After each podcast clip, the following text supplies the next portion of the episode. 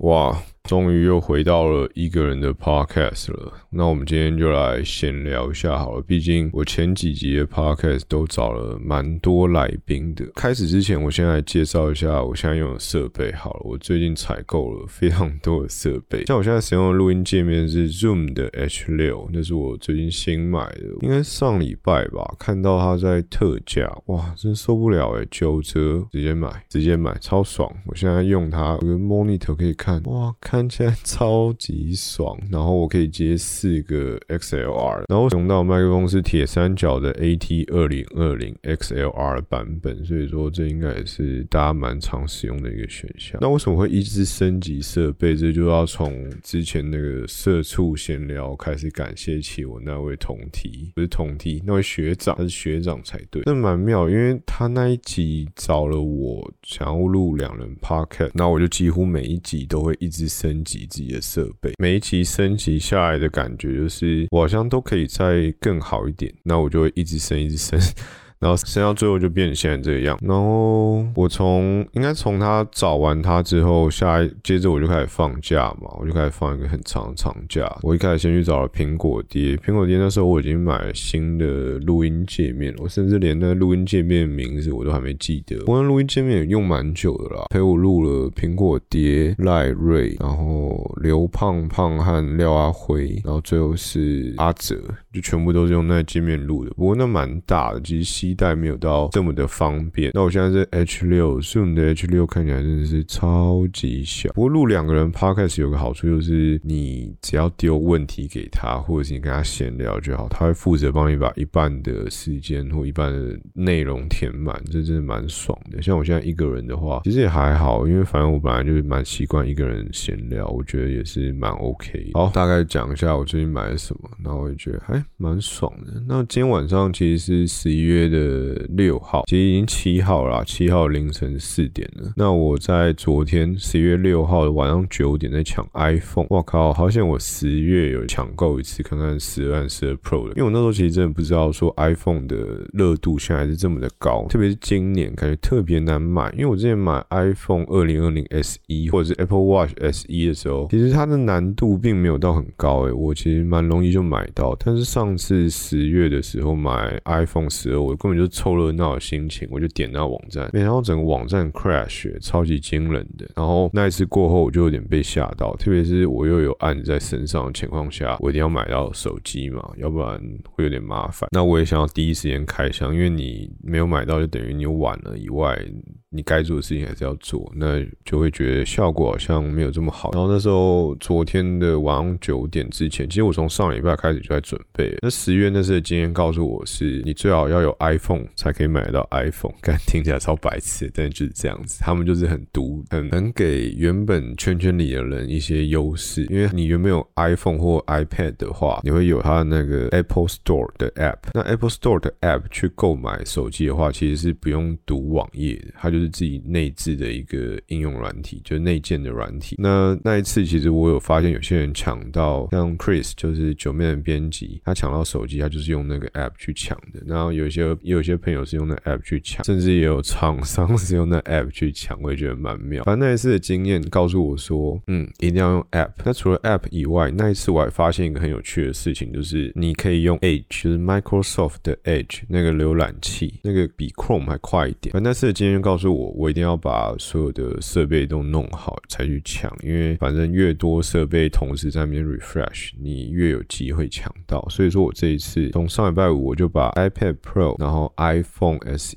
第一代的哦，第一代 iPhone SE，然后电脑装了 Edge，然后 Chrome，然后再把我的 MacBook 都搞定。然后还有一个前置作业要做，就是你可以先把你想买的机型加入喜爱选项，它那个的效果就是你不用在这边点这边输入，你可以直接加入。购物袋，然后反正我在上礼拜六吧，十月三十一的时候，我就把这些事情都做完，还测试下了一下单。它其实下单的流程就是，你假设电取的话，就是要选一下你的报到时间，然后还有你的信用卡卡号的那安全码，然后还有你是要分期还是一笔全部付清这样。哦，然后十月那次的结果告诉我说，其实你在店内取货是最快的。那你如果走宅配的话，虽然说你有可能看到是最快的时间抵达，但是它好像会一直修改，所以其实很。危险，所以我这次就是走店内取货，哇，真的超紧张。那我就搞了这样一个三个荧幕嘛，然后一台 Mac，一个 iPhone SE，一个 iPad Pro 在我的电脑前面。我那天我有发现动，真的有兴趣可以去看，但是现在可能已经不见了啊。如果你想看的话，就密我好了，你来 Instagram 密我，可以传给你，这样我也知道说到底有谁在看我的 Podcast。然后反正我觉得很有趣，然后就开始要抢了嘛。但是因为我还是很怕抢不到，我还特别安插了一个打手，呃，两个打手，一个负责抢 iPhone 十二 mini，一个负责抢 iPhone 十二 Pro Max。然后因为我这次总共会买是两台手机，一个是十二 mini，一个是十二 Pro Max。那我就很害怕没有抢到，所以我就两个人各安排一台。然后我自己主力是抢十二 Pro Max，因为 Pro Max 有按在升。然后我就想说，好，那我就我就负责抢 Pro Max，然后 mini 就随缘这样。然后就从今天的晚上八点吧，就很紧张，然后那边跟我的那打手们说，哎，等下抢喽，然后还贴一下我的收件人啊、取货人资料给他们。然后到八点。五十几吧，其实今天超夸张，今天下午三点 Apple Store 就关了，就是线上的网站就没办法购买，没办法登录，超靠背。好险我上礼拜日都登录好，所以说我就不用再登录。你不论是 App 或网站，你昨天礼拜五的下午三点都没办法登录。然后到晚上的时候八点五十吧，我就开始很紧张，然后想要怎么办。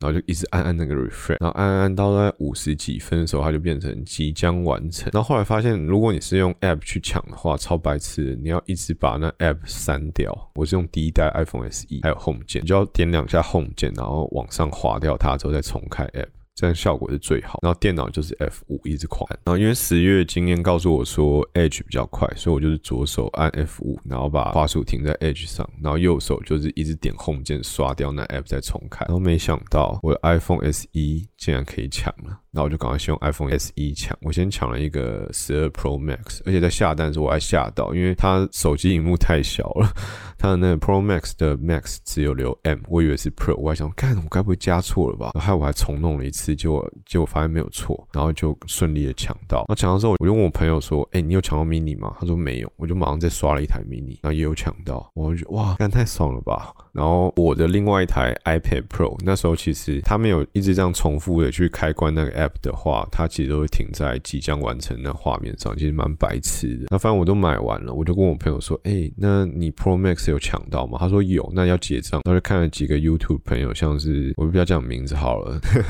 反正有几个朋友也在抢。然后我就我就问他说：“你们要不要？”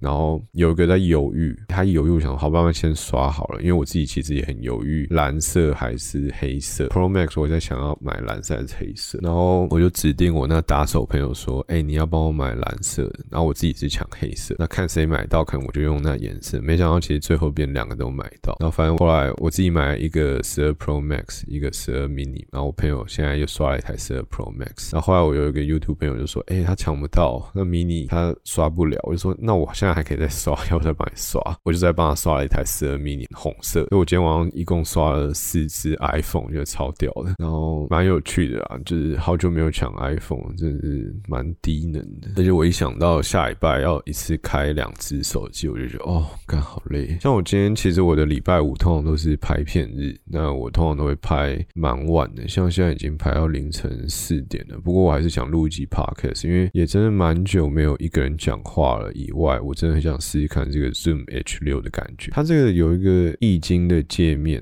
真的还不错。有个荧幕吧，不是触控的，但是它就可以显示说这个人现在的那个讲话的分贝到哪里啊，有没有爆掉？有六条可以显示，我觉得真的蛮好的。好，然后 iPhone 大概就这样抢完了，所以下礼拜应该会拍开箱吧。然后最近我发现一件很有趣的事情，就是我上礼拜接到我一个高中同学的电话，他就打来问我说：“哎哎，你现在是不是还在那个某某银行上班？”然后说对啊，干嘛？你要结婚了吗？还是你要生小孩当爸爸？因为我现在大概三十左右，所以说其实蛮多人都在这时候就是可能结婚生子这样。那他跟我是其实，在高中算是很好的朋友，但是有段时间没有联系。那我那时候健身房刚运动完出来超累，然后我就看到一个人直接打来，我想我一干从很小直接打来，然后我就接起来，因为我那时候我其实他是写英文名字，我其实不记得他的英文名字是什么，但接起来想，哎干就是他，然后就觉得哎很久没有联系，其实蛮有趣的，然后我就。就问他说：“哎，干嘛你要当爸爸了？”他说：“没有啊，我我我想找你来录一集 YouTube。”我想，我靠，中山想要找我来录 YouTube，然后我就觉得很有趣，因为他其实不知道我在经营 YouTube，那他也不知道我在经营 Podcast。然后他们那个频道是在现在是在做，他们想要专访各式各样算是职业的人吧，好像有医生啊，不是医生，要有护士啊，男护士哦，然后也有什么资料分析师啊。那我那个高中同学蛮屌是，他本身之前有去阿拉伯挖过过石油，就石油公司底下工作过，我觉得蛮有趣。他想找我去录啦，但我后来是拒绝他，因为我觉得银行业还是会有一点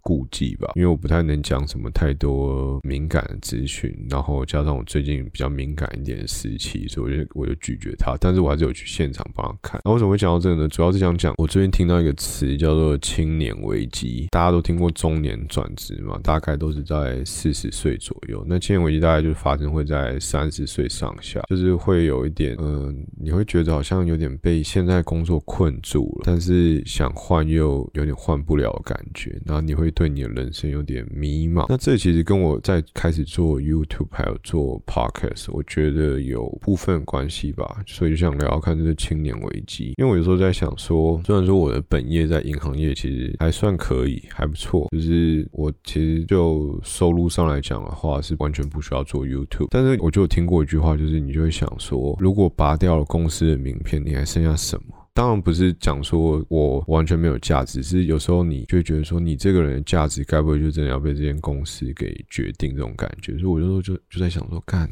这好像也不太行。然后另外一方面就是，如果他真的把你 fire 了，你就完全没有收入了，你要再找工作，我就觉得有点不安这样子。所以我就开始办玩办办兴趣吧，然后想说办试试看心情在玩 YouTube。然后后来也开始弄这个 podcast，就是都是都是兴趣啦，但是也有一点想说多一个额外的收入这种感觉，就是副业。然后我就在想，对啊，如果如果真的被 fire 了，我好像就少了很多我原本有的价值，特别是你看像现在出去餐厅吃饭啊，或者是朋友看你的眼光，我觉得绝大部分都是取决于你现在可能公司给你的收入。那如果真的公司把你 fire 掉，你不会觉得很恐慌吗？我很不喜欢那种被公司决定你这个人生价值的感觉，所以我就开始做 YouTube。因为做 YouTube 有好处就是，等到你个人的特质起来之后，其实你的产值是跟着你的人在走。当然，你做本业也是，银行业也是啊。但是银行业啊，真的做久会觉得，我也没有做很久，但是我就觉得很腻。腻啊，就是我不知道怎么讲哎，就是你会觉得这个产业很绝望。反正我就开始经营我的 YouTube，然后会觉得好像把某部分心力放在栽培自己这个品牌，就是你自己这个本人，好像还蛮不错。所以我就觉得，哎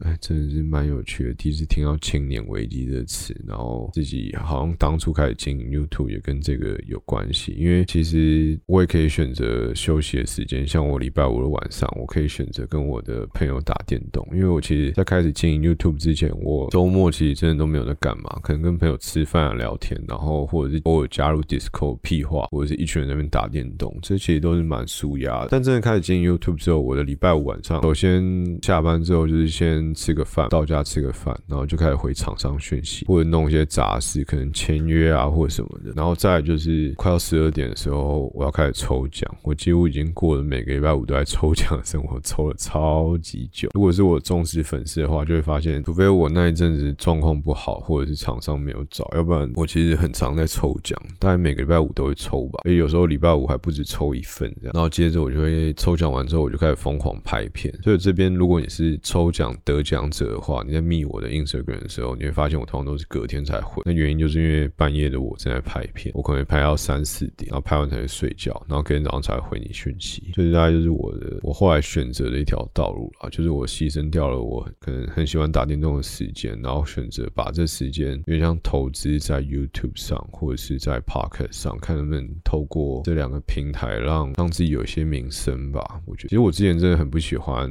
就是没有这么追求名这件事情。我之前追求的是利，我就觉得干最好大家都不要认得我，我就我钱够用，然后大家不认得我最爽，因为反正我只要钱够花，我想干嘛就干，不用名没关系。但开始做 YouTube 之后，我就发现好像我有开始想要追求名的欲望，可能也是因为一部分的名是可以保护自己的利益以外，就是你有时候会觉得好像名真的蛮爽，看该不会是我老，反正我就觉得能够提早拿到手机这件事情。很爽，厂商对你很好这件事情很爽，或者大家把你当一个咖的时候，我就觉得很爽。但我现在不是一个咖啦，但是就是稍微认识你的情况下，就觉得嘿还不错这样。哎，可能老了吧。然后说到厂商这件事情，最后一个我想聊就是最近很夯的那个木棉花，就是《鬼灭之刃》，不知道你们各位去看了？我我去看电影的时候，我一定要先抱怨一件事情，就是我去看电影的时候，我跟老大去看，然后前面就是一个妈妈和带着两个小孩，看他妈妈超扯的，看妈妈大家都知道不能在电影院里面拍照，你一拍照即使是自己留着都是违法。然后反正他妈妈开始播的时候，我就看到他把手机拿起来照了一张，我说干现在怎样？我现在要检举他吗？不检举他我要变共犯了吗？然后我想说干我检举他，那他就要直接被移送法院，那旁边两个小孩就有点麻烦，那我电影是不是就毁了？然后。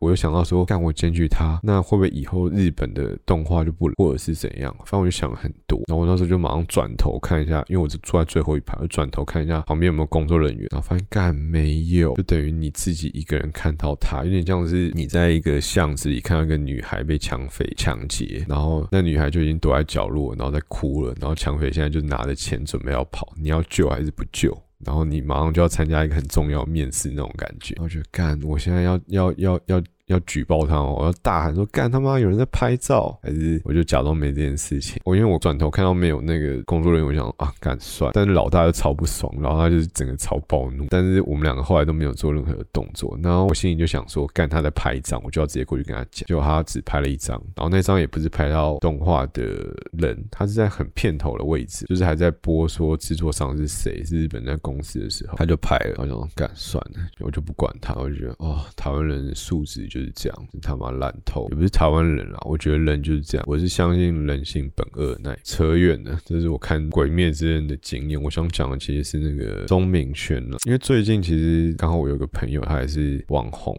然后 YouTuber 有在接案，然后他其实也有遇过这种状况，就是档期都敲好了，费用也都谈好，然后对方领证就说取消，然后是还没签约的情况下。那其实，在做 YouTube，其实这种东西就是很 case by case，就是它都是有点像是。你每一笔，你跟对方谈好合约长这样就那样，他们有个自式的格式在，所以说你也可以加很多你觉得需要的条件。那这就有点像是你会随着你经验的增长和你能够能够压迫对方的实力的增长的时候会去做的事情。像是可能对方想找钟明轩合作的话，钟明轩就会说我什么时间不行，对方要配合这样，或者他会有些条件这样。然后反正我觉得这种合作的案子就是这样，怎么讲？就是他是口头上可能先跟你敲了一个时间。但他如果最后反悔的话，然后又没有签约，其实真的双方都没办法做。但是公然开干这件事情真的是蛮厉害的啦。我觉得这个操作很两面刃，讨厌你的人就会更讨厌，然后喜欢就会更喜欢，觉得哇干就是要把它讲出来。但这件事情我那时候在想说要怎么样处理比较好，因为我是真的有朋友直接遇到。我们那时候我和他讨论结果就是，我们觉得如果真的是很重要的时间，就是可能有两三家厂抢厂商都在抢你这时段的时候，你就是先把说。好的那一间收定金。如果真的很多人在抢，这可能会是一个比较比较好的做法。先收定金，再跑合约，然后他反悔就把定金没收，这样我觉得可能会是比较好的做法。特别是你一笔案子的收入比较偏大的时候，像钟明轩这种，我不知道他的谈会谈到多少。但如果你某一笔案子的收入已经大到某个程度，你其实那时候损失，然后又找不到人替补的话，会很伤。所以我后来完他讨论的结果就是，可能先收定金，但这也要看你跟对方谈的时候，你的力道够不够，因为对方可能会觉得，干为什么要给？定金，但我也是有收过定金啊，我是觉得定金也蛮不错的。不过我后来真的觉得啊。其实我觉得最衰的是那个配音师吧，那个后来去配燕梦的那燕梦那配音员，他好像蛮资深的吧，但是有点就是我觉得他有点无辜的混入这趟浑水里，因为这应该是钟明轩跟木棉花战争。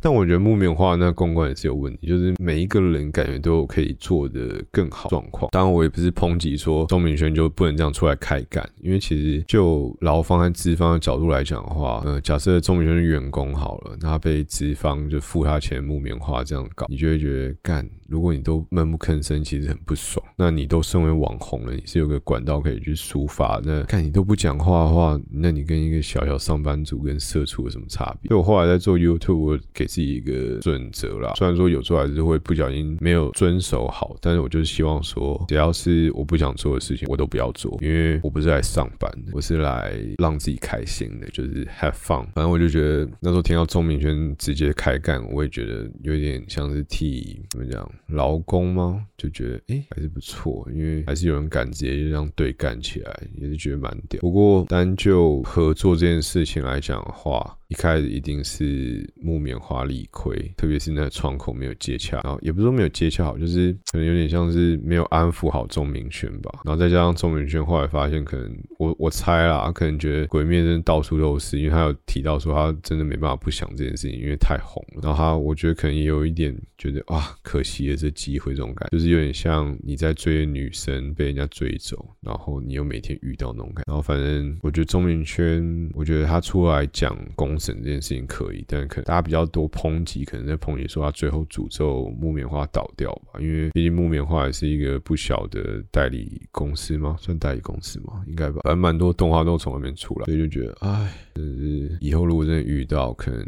重大 case 还是先收定金。好了，那这大概就是这一集的 podcast，不知道录起来感觉如何？好了，那如果你喜欢我这种闲聊的话，或者是你有想要听什么主题的话，哎，都要尾声了，那我来邀约一下那个我的那海陆好学长。哎，如果你有听到这里的话，然后你还想再录一集的话，我们来录一集，因为我觉得现在的我设备啊，或者是那时候讲话的感觉，跟一开始录的时候可能都不太一样。我觉得应该会蛮有趣。那我们可以再想一个主题。就直接在 podcast 里面邀约，因为如果你有在听，应该会听到吧？那可能也会比较有兴趣啊。如果都没有在听，我邀你，可能也觉得很有压力。那我觉得也蛮好。好了，那最后就是，如果你们喜欢这集的话，看你们有没有想听的主题，或者是想聊的东西，那我可能不定期会闲聊吧。那之后还是有找来宾，我十二月也敲了一个我很想聊的来宾，我觉得很有趣。好了，那大概到这，那我们就下一集再见啦，悄悄，拜拜。